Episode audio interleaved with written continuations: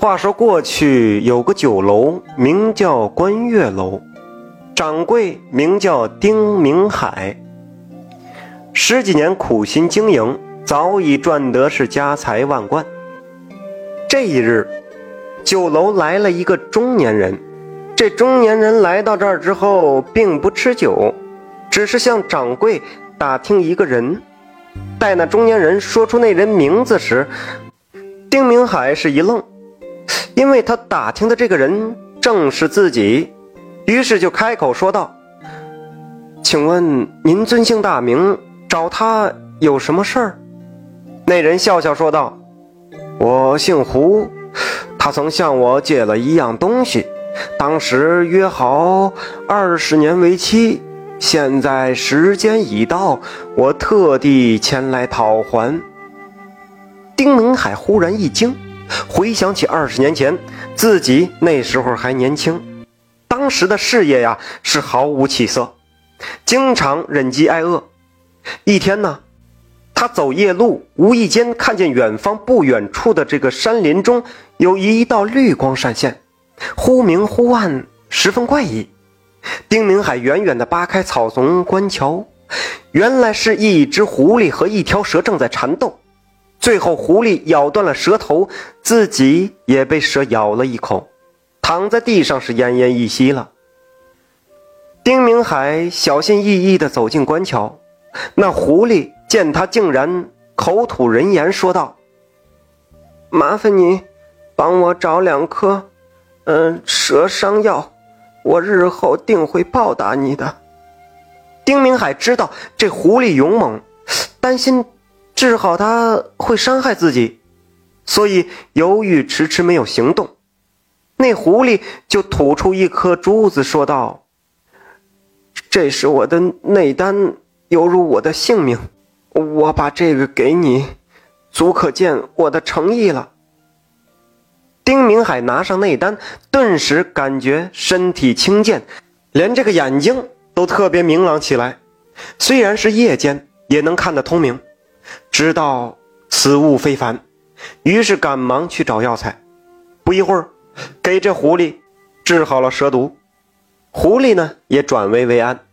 狐狸接着又说道：“感谢救命之恩，我定会报答你。”你是想要金银呢，还是美女呢？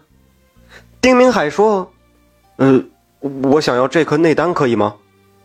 狐狸慢慢吞吞的说道：“哎，也罢，不过人狐殊途，这内丹只能借给你二十年，二十年我一定便要收回的。此后啊。”自有了这颗内丹，丁明海的头脑是格外灵活，运气也好的出奇，而且遇到危险的时候，内丹还会发出幽幽的绿光。凭借这些本事，丁明海二十年间才拼搏出了这偌大的家业。然而时光荏苒，光阴似箭，丁明海似乎忘记了这内丹是借的事情。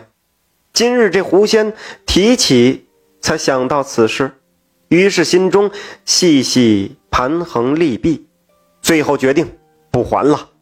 想必这一只狐狸也奈何不了自己。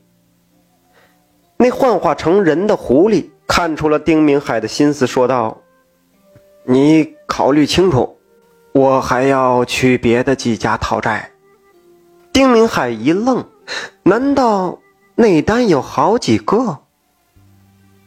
俗话说：“滴水之恩，当涌泉相报。”除了内丹，还有几样仙家法器，常人得到这些，那是荣华富贵，自然不在话下。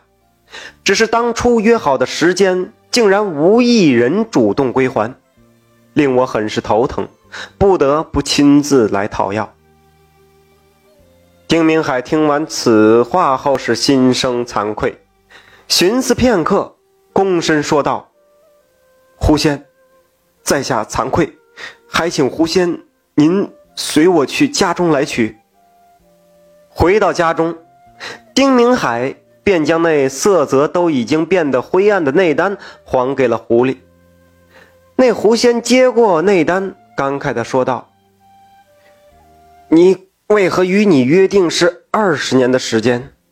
只因为呀，我法力有限，只能让这内丹的灵气保持二十年。时间一到，不仅好运消失，还会反噬你，最后令你家破人亡。”丁明海听到此刻，心中是一惊。也不免有些庆幸，又问那狐仙：“再去的三户人家，亲自一一引路前往，然后接连吃了闭门羹。”狐仙是并不恼怒，既然他们不愿意归还，却也怨不得我不提醒他们啦。说完便走了。果然，半年内这三户人家相继出事，最后沦落为了乞丐。丁明海看在眼里，万幸，万幸自己当初在关键时刻兑现了诺言。感谢您的收听，想继续收听下一集的，那就点个关注吧。